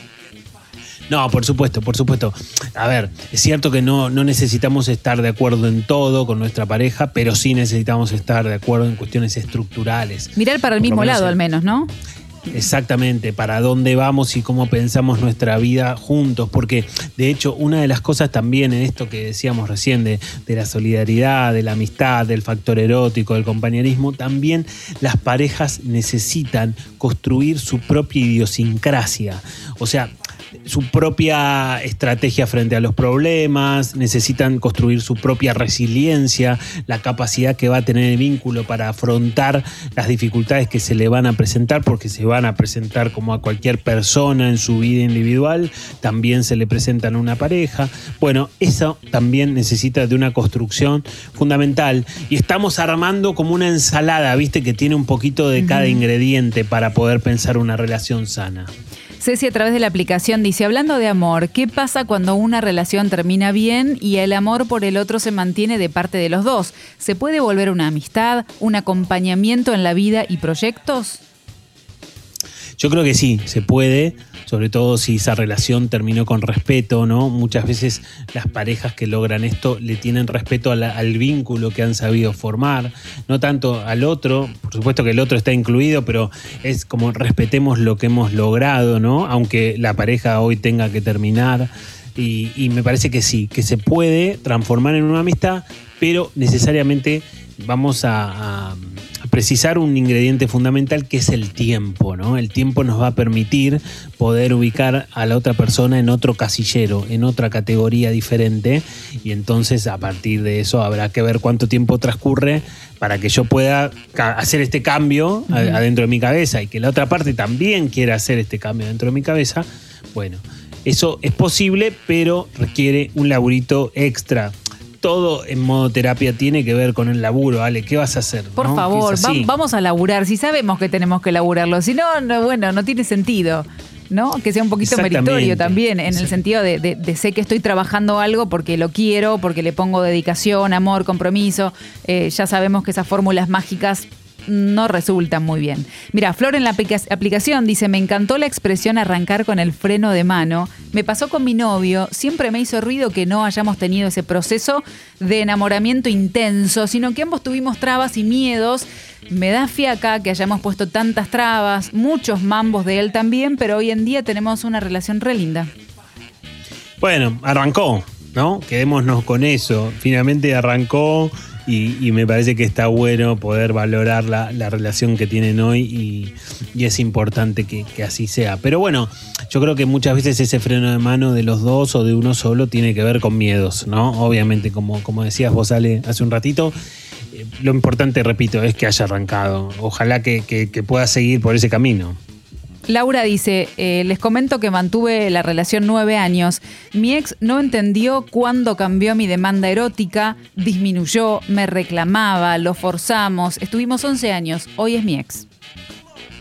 Sí, y viste que empieza el mensaje diciendo mantuve la, viste, como Mm. me suena como a pesado, ¿no? Como Sí. mantuve, viste, como que sigo pagando la cuota del club, viste, una cosa así, no me borré, lo mantuve a pesar de todo, viste, como una cosa media pesada, ¿no? Y bueno, y parece haber como, como en ese mensaje un esfuerzo de, una, un- de uno solo, ¿no? De ella, de, de ella sola en esa relación, en esos nueve años o en una buena parte de esos nueve años.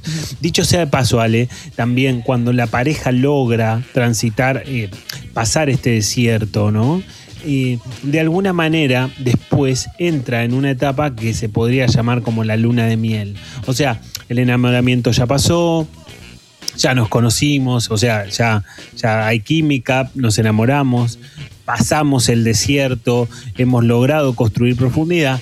Después viene un periodo de tiempo en donde está todo bien, digamos. O sea, ya no tenemos esa intensidad al principio, pero está todo muy bien y esto se puede entender como una luna de miel, ¿no? Esto podrían ser, no sé, tres o cuatro años hasta que se tenga que renovar el contrato y de vuelta como volver a empezar, ¿no? Y, y en esa luna de miel, si aparecen hijos o hijas, eh, ¿se termina esa luna de miel en, ese, en esos años o no? ¿O se mantiene igual? Eh, No, no necesariamente, no necesariamente. Por supuesto que, que la llegada de un hijo es algo maravilloso, por supuesto, no, cuando está, cuando es un hijo deseado, ¿no? Eso obviamente con más razón aún.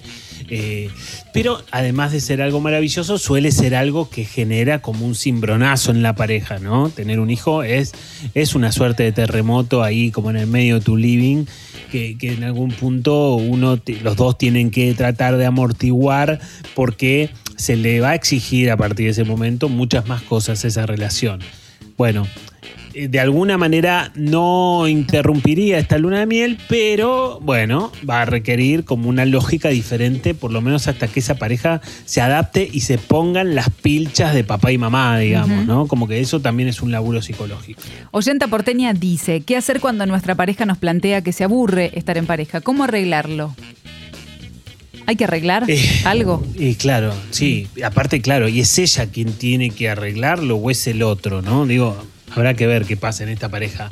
Como, como primera medida, me parece bastante antipático que te digan eso en una relación. Eh, no, no, no quiero decir que no lo diga si se siente, pero hay distintas formas de decir las cosas y esa no me parece como la más amigable o la más constructiva, ¿no? No sé, ¿qué suma que te diga que me aburro estando en pareja? No sé. No, en todo caso podés plantear, me gustaría que en la relación pudiéramos experimentar tales cosas, me gustaría, ¿crees posible que pudiéramos hacer lo que sea para, para, para salir de ese aburrimiento que tiene la persona? Como una propuesta un poco, digo, ¿qué propones? Me aburro, bueno, pero ¿qué te propongo a cambio? Sí, tal, tal cual. La verdad sí, de una manera más constructiva, ¿no? Porque qué suma que te diga, che, me aburro. Parece un nene. Claro, ¿no? eh, estoy aburrido, papá. ocupa mi tiempo, buscame solución a lo que me está pasando. Claro, y entonces ella que tiene que ser una, una, digamos, la, la que lo divierte para que esté divertido, ¿viste? Mm. Como que hay varias cosas que hacen ruido en esa, en esa frase y, y me parece que lo va a tener que pensar. Tantos mensajes. Uriel, a través de la aplicación, dice: Me separé hace tres semanas y me estoy muriendo. Se me pasó el enamoramiento, me di cuenta de que no conectamos. Lo amo mucho, pero tuve que dejarlo porque no estábamos bien. Bueno, dentro de poquito vamos a hablar de separaciones, ¿no? Vamos a hablar de, un proceso como muy complejo y muy doloroso y entiendo que ella está en ese lugar ahora mismo con, con todo lo que eso implica. Eh, nada, veremos un poco de qué, de qué hablaremos dentro de poco, pero le recomendamos el, el- el próximo modo de terapia que creo que va por ese lado y, y de alguna manera ahí eh, tendrá herramientas para poder encontrar o para poder entender un poco mejor qué le está pasando, ¿no? Seba, leemos un mensajito más antes de ir a la música. Eli dice: El enamoramiento se fue, pero compartimos mucho de grupo de amigos. Algo no cuadra. Sí, es difícil, es difícil, ¿no? Porque de alguna manera eso quiere decir que el estímulo sigue estando presente, ¿no? Como que si yo comparto un grupo de amigos, tengo que seguir viéndole la cara a la otra persona y a veces no tengo ganas. Y no solamente no tengo ganas, sino que eso retrasa que yo pueda pasar de página, digamos, ¿no? Pasar al siguiente capítulo de mi vida. Eh, es complejo. En todo caso, ella tendrá que preguntarse qué hace con eso, ¿no? Si, si toma una distancia de esos grupos o cómo evaluar un poco, siempre pensando qué es lo que más le conviene a ella o qué necesita más precisamente en este momento de su vida. En un ratito vamos a seguir con los mensajes porque hay muchísimos y los agradecemos a todos, pero ahora te decimos que si estás escuchando el programa y alguno de los temas que tratamos te incitan a comenzar terapia, está buenísimo, te va a ayudar y a pesar de las distancias podés comenzar de forma remota porque Seba tiene un equipo de profesionales súper preparados, listos para ayudarte. ¿Cómo podés hacer para contactarte? Es muy simple, mandás un mail equipo sebastiangirona.gmail.com equipo sebastiangirona.gmail.com y Seba te va a hacer la entrevista de admisión. Sí, sí, yo hago la primera entrevista y siempre charlamos un poco acerca del motivo de consulta y a partir de escuchar a la persona, las cosas que le van pasando, pienso en cuál es la mejor opción de, para hacer la derivación de, de los terapeutas del equipo que, que están trabajando muy bien y, y realmente con muy buenos resultados. Así que sí, me parece que está bueno dar el paso. A veces, viste, a veces cuesta empezar la terapia, viste, es como las personas lo piensan y está muy bien que lo piensen, pero en algún momento está bueno arrancar. ¡Silencio! Modo terapia. ¿Alguien puso la calefacción? ¿Cómo que prendí fuego un chofer de taxi? Con Sebastián Girona y Alejandra Dirázar. 8 de la noche, 38 minutos. Este es el momento donde voy a intentar convencer a Seba a ver si qué parece, qué le gusta, si está de acuerdo con las cosas que les voy a contar, porque es momento de desplegar este famoso momento Massachusetts. Y estamos hablando de las noticias donde uno dice, bueno, me parece que esto que están diciendo tiran fruta, esto es verdad, la universidad de tal lugar dice tal cosa, esto es incomprobable. ¿Viste esas noticias que parecen medio raras, Seba? Sí, a ver, Ale, ¿qué te trajiste hoy, no? Porque siempre tenés ahí un par de cosas de variantes que vos decís, che, esto no me parece que, que pueda ser un- una cosa muy científica, pero, pero bueno, a veces también traes cosas que, que, que nada, ¿eh? Que, que están muy bien, ¿eh? ¿O Yo no? creo que te va a gustar. Mira, vamos a empezar con la primera. Dice así, un estudio revela que el amor a distancia es mucho más duradero. Y te van a decir por qué. No sé, ya te estoy viendo que pones caras, pero bueno, vamos a ver qué dice este estudio. Resulta que desde la Universidad de Hong Kong dice que los estudios demuestran que la distancia no es impedimento para el amor, sino todo lo contrario. Cuando se trata de amores a distancia, parece que la mayoría siempre piensa en una relación como que está destinada al fracaso, pero parece que no, porque ya que tenemos las pantallas ahora, este estudio realizado dice que la distancia no es un impedimento para el amor, sino que las parejas que aman de lejos tienden a crear lazos más fuertes, productos de la comunicación constante, generan más cercanía emocional, desarrollan una fuerte relación porque la distancia los obliga a tener un lazo más fuerte sí o sí. Me, me estás haciendo que no. A mí me queda, eh, a, a mí me queda a distancia lo que me estás diciendo, como que me, no, me- ¿En serio? no la veo, pero ni de casualidad. Por, por lo menos no tiene nada que ver con lo que yo escucho en el consultorio de parejas a distancia. ¿Sabés qué me suena? Que el tipo que hizo esta investigación tiene una relación a distancia y necesitaba justificarla o tratar de darle esperanza a su pareja. ¿eh? Me suena como que viene más por ese lado que otra cosa. No sé, mira, acá lo que dice que parece que la distancia, dice, solo hace que las parejas aprovechen más los encuentros y que pretendan hacer de cada instante juntos un momento maravilloso, como diciendo, mira, cuando nos encontramos es lo mejor que nos pasa. Esto es lo que dice este estudio, pero vos tenés tu propio estudio en el consultorio. A mí me suena que teóricamente me suena re lindo lo que estás diciendo, Sí, sí. pero me parece que la realidad es muy diferente. Las parejas ya son complejas de por sí. Imagínate si a eso le tenés que sumar la distancia, ¿viste? Y aparte, dale, ¿sabes qué? También las parejas tienen que tocarse. Tiene que haber contacto físico. Inevitablemente, digo, tiene que haber besos, tiene que haber abrazos, tiene que haber, por supuesto, relaciones sexuales, etcétera, etcétera. Bueno, nada. No sé de Ufa, dónde ya me sacaste tiraste este para estudio, abajo el- pero no, no, estoy enojado ya. Bueno, de la Universidad de Hong Kong, viste que pasan cosas. Bueno, vamos con otra a ver si te puedo convencer. Dale, Nos dale. enamoramos en un quinto de segundo. Ya que hoy estamos hablando del enamoramiento, porque estas noticias tienen que ver con lo que estamos hablando en el día, parece que estos estudios ofrecen una interesante teoría sobre lo que ocurre cuando nos enamoramos.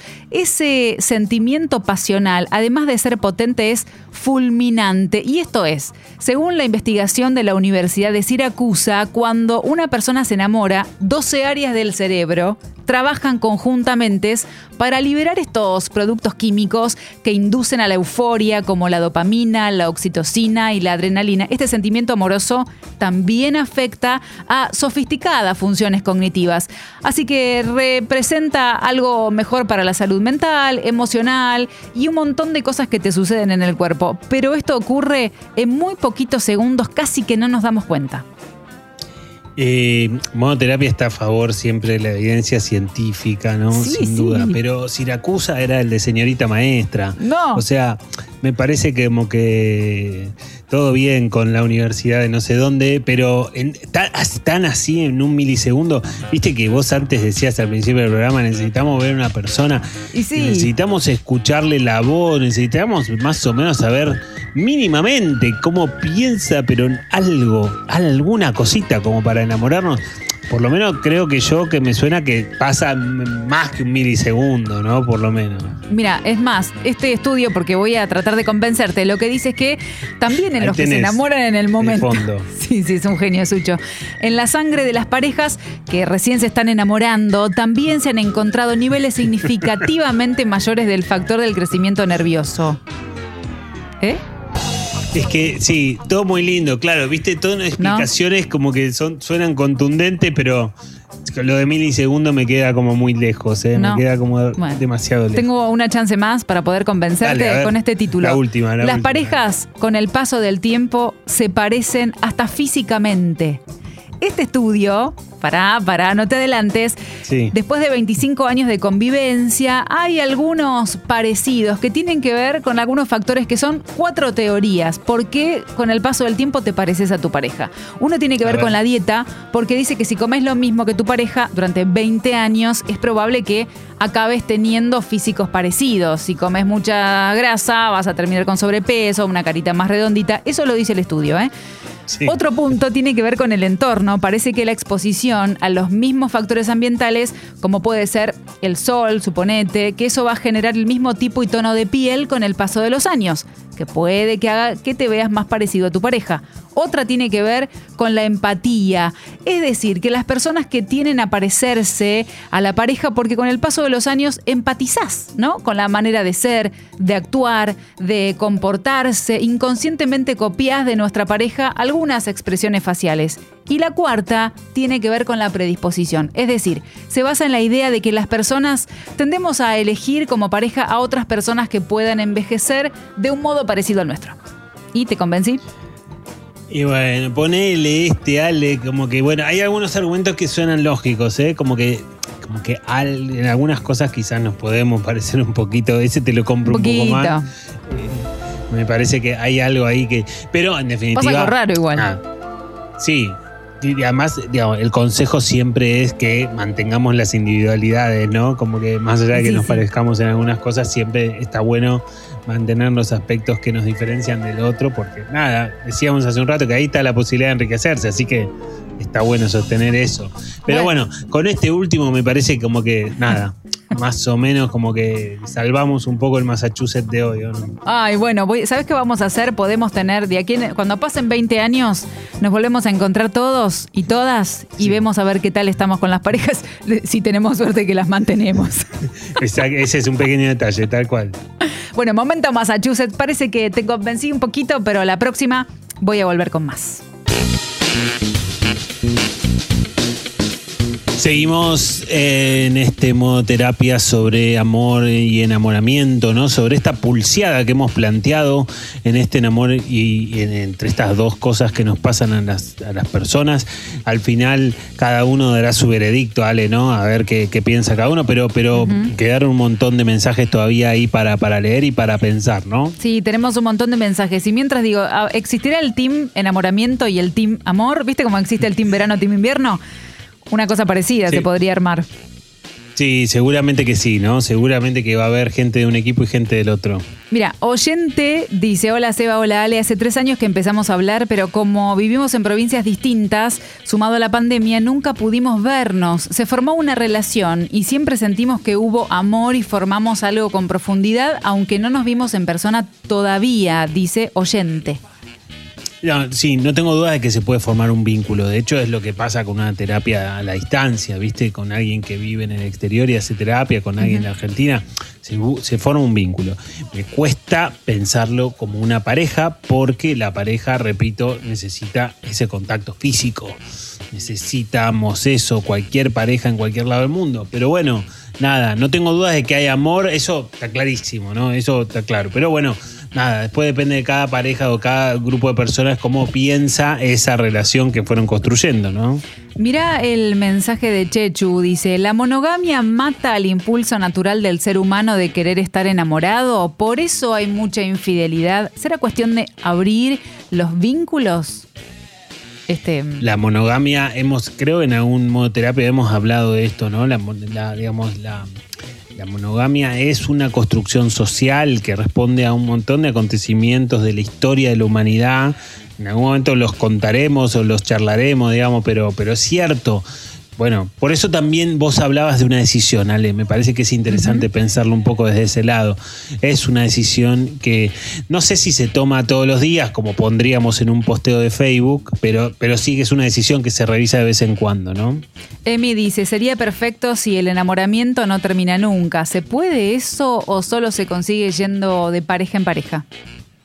No, decíamos al principio que es necesario que el enamoramiento termine porque como la pareja después tiene que construir profundidad, eh, y como decíamos que el enamoramiento es como estar borracho de amor, ¿qué vas a construir mamado, digamos, no? ¿Qué podés llegar a construir? O, cualquier cosa que construya eh, alcoholizado o alcoholizado de amor o embriagado de amor, no va a ser una construcción muy sólida. Entonces, necesariamente está bueno pensar que, es importante que termine, ojalá termine de la mejor manera posible y ojalá el traspaso hacia la relación de amor sea de la, de la forma más ideal que se pueda, pero tiene que ocurrir, es necesario que ocurra. Creo que le sacaría una connotación negativa al hecho de que termine, sino más bien positiva, porque lo que viene después es diferente, se pierden algunas cosas, pero se ganan muchas otras. Muchas otras tantas que son tan importantes si uno quiere construir una relación sólida ah, con el paso del tiempo y con proyectos en común. Coqui dice, hace un año salgo con alguien, Ambos venimos de separaciones y nos sorprendió el enamoramiento, que disfrutamos mucho y nos sigue sorprendiendo lo que dura, nos da incertidumbre cómo vamos a transitar la etapa que sigue. Bueno, está buenísimo, ¿no? Como Sí. que yo creo que las, las incertidumbres son lógicas y son un poco los miedos mismos que hablábamos hace un rato sobre algunos mensajes, pero bueno, me parece que hay que animarse a, a transitarlo y a transitarlo de la mejor forma, ¿no? Emil C. Cruz dice, tengo una duda, ¿basta con solo un porcentaje de amistad en una relación? Para mí es algo fundamental sentirlo mi amigo, si no, ¿para qué voy a estar con él? No, por supuesto, decíamos antes que un porcentaje de amistad tiene que existir en toda pareja, ¿no? Por supuesto que, digamos, a ver, una amistad, una amistad, eh, y llanamente, es una persona que no te atrae sexualmente. Pero en una pareja tiene que estar esas dos cosas combinadas, o sea, la atracción sexual y la posibilidad de ser amigo del otro. Si tenés esas dos cosas, tenés algo muy valioso dentro de un vínculo, bueno, y es lo que hace que también, o parte de las cosas que hacen que la pareja se sostenga. Cristiano dice, ¿puede durar más tiempo el enamoramiento en caso de que uno pueda estar con esa persona y los años pasen? Por más que nos veamos con otros, dice, esa persona está plantada en la cabeza pase lo que pase. Si no entiendo bien el mensaje, no sé si habla de una relación a la cual continúa o el enamoramiento se termina, eso se sabe. Algunos, algunas investigaciones que podríamos meter adentro de Massachusetts dicen que son seis meses clavados. ¿Ves que te gusta Massachusetts? Ah, me gusta, me gusta. Claro que sí, sí, sí, por supuesto. Sí, sí, lo espero, lo espero, obviamente. Porque aparte ahí nos peleamos y Y sí. discutimos y eso, eso también forma parte de la vida, ¿no, Ale? Y, Viste, viste. Y, pero, pero nada. En definitiva se tiene que terminar, se tiene que terminar, no se puede pretender que continúe. Creo que ese es uno de los mensajes de este programa de hoy, así que imagínate qué importante será. Mira, Mar dice, pero si sos polígamo, siempre corres el riesgo de dejarte llevar por el enamoramiento con un nuevo vínculo. Siempre tenés que estar atento a que es algo químico y no dejarte llevar. Yo creo que ahí pones en la balanza qué cosas querés para tu vida, qué cosas construís, entendiendo por supuesto que cualquier decisión es tan válida como la otra. Aquellas personas que quieren mantener la monogamia y otras personas que quieren abrir la pareja o el poliamor. Alguna vez, obviamente, evidentemente, vamos a tener que hablar de todo esto porque forma parte también de los vínculos entre las personas. Pero claro, cada uno sabe o, o estaría bueno que sepa qué quiere para su vida y que vaya por ese camino de la mejor forma posible. Cami dice, tres años de pareja, me dejó en 2019. En el 2020 volvimos, pero él no quería el compromiso. Hoy, después de cuatro meses de cortar definitivo y de terapia, estoy entendiendo que se terminó el amor de él. Bueno, bien, sí, y yo entiendo que es un duelo que ella fue transitando y quizás ahí va arrimando a la última estación del duelo, que es la aceptación. Le recomendamos también el, el programa que hicimos sobre duelos, que, que fue, que fue interesante para poder pensar las etapas y para poder ubicarse en qué parte ella está de, de- de todo ese proceso, ¿no? Que siempre implica tiempo e implica cambios. Eh, pero sí, creo que está bueno poder ser consciente de en qué parte del mapa está. Bueno, Seba, eh, muchísimos mensajes que vamos a tener que dejar. Les agradecemos a, a cada uno y a cada una porque la verdad es que este enamoramiento versus amor ha impactado bastante en nuestros oyentes.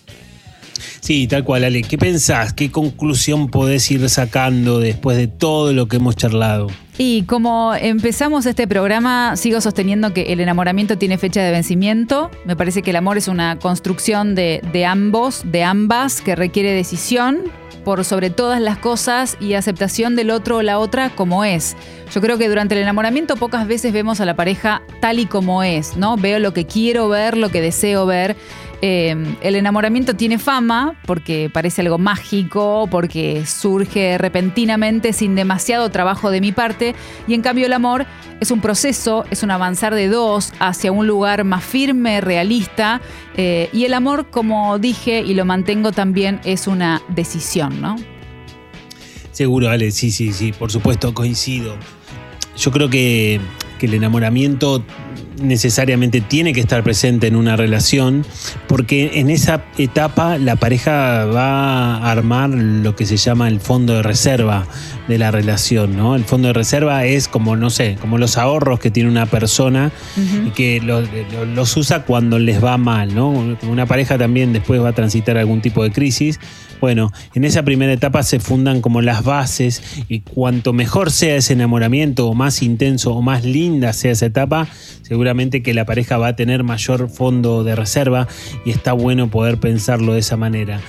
Creo que como todo, viste este dicho que dice fácil viene, fácil se va, el enamoramiento es efímero por eso, porque, porque viene fácil, porque viene rápido, no sé si en un milisegundo, pero viene rápido y después dura poco tiempo, por lo menos pensado en meses. Y como también dice el otro refrán, o, ¿no? o algo parecido a un refrán, las cosas que cuestan más se disfrutan más. Bueno, la construcción de una relación de amor que se va haciendo a poquito se sostiene más en el tiempo y seguramente que presenta mayores satisfacciones. Yo creo que cada etapa es importante y habrá que pensar y- e intentar vivir cada una de la mejor manera posible. Bien, Seba, vamos a decirles a nuestros oyentes que si les gusta lo que hacemos pueden asociarse al Club Congo desde 200 pesos en congo.fm y podés formar parte de la comunidad porque hay premios y sorteos todas las semanas. Y si vivís en el exterior lo podés hacer vía PayPal y si tenés alguna duda podés mandar un mail a guido.congo.fm. Bien, bueno, hemos terminado o estamos terminando otro gran programa de modoterapia. En la producción y en la actuación estuvo el entusiasta de Germán Polonsky, que forma parte de, de importantísima. este aplausos, gran aplausos. Grandes aplausos, obviamente. En la, en la producción y en la operación de este programa, el hombre que ha nacido ya con un apodo incorporado, que por supuesto que es Sucho y que Ese es clave en el de engranaje cuarta. de este, de este equipo.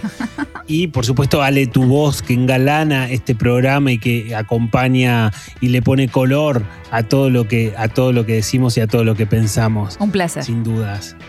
Bien. Bueno, Ale, ¿te parece que nada? Dejamos por hoy, seguimos el lunes que viene. Ay, qué rápido se pasó, ya casi las 9 de la noche. Pero sí, por supuesto, doctor Sebastián Girona, el próximo lunes a las 7 de la tarde voy a estar aquí para hacer modoterapia. Los esperamos. de tu madre, cubilla! ¿Qué mentira? ¡La concha de tu madre, cubilla! ¿Qué mentira? Tranquilo, no te enojes. Modoterapia, la sesión que te cambia la semana. Lunes a las 19 horas por Congo, con Sebastián Girona y Alejandra Dirázar. Ponete en modo terapia. Dos años juntos. Sos parte del club Sexy People. Haces todo esto posible. Club Sexy People. Vamos por mucho más juntos.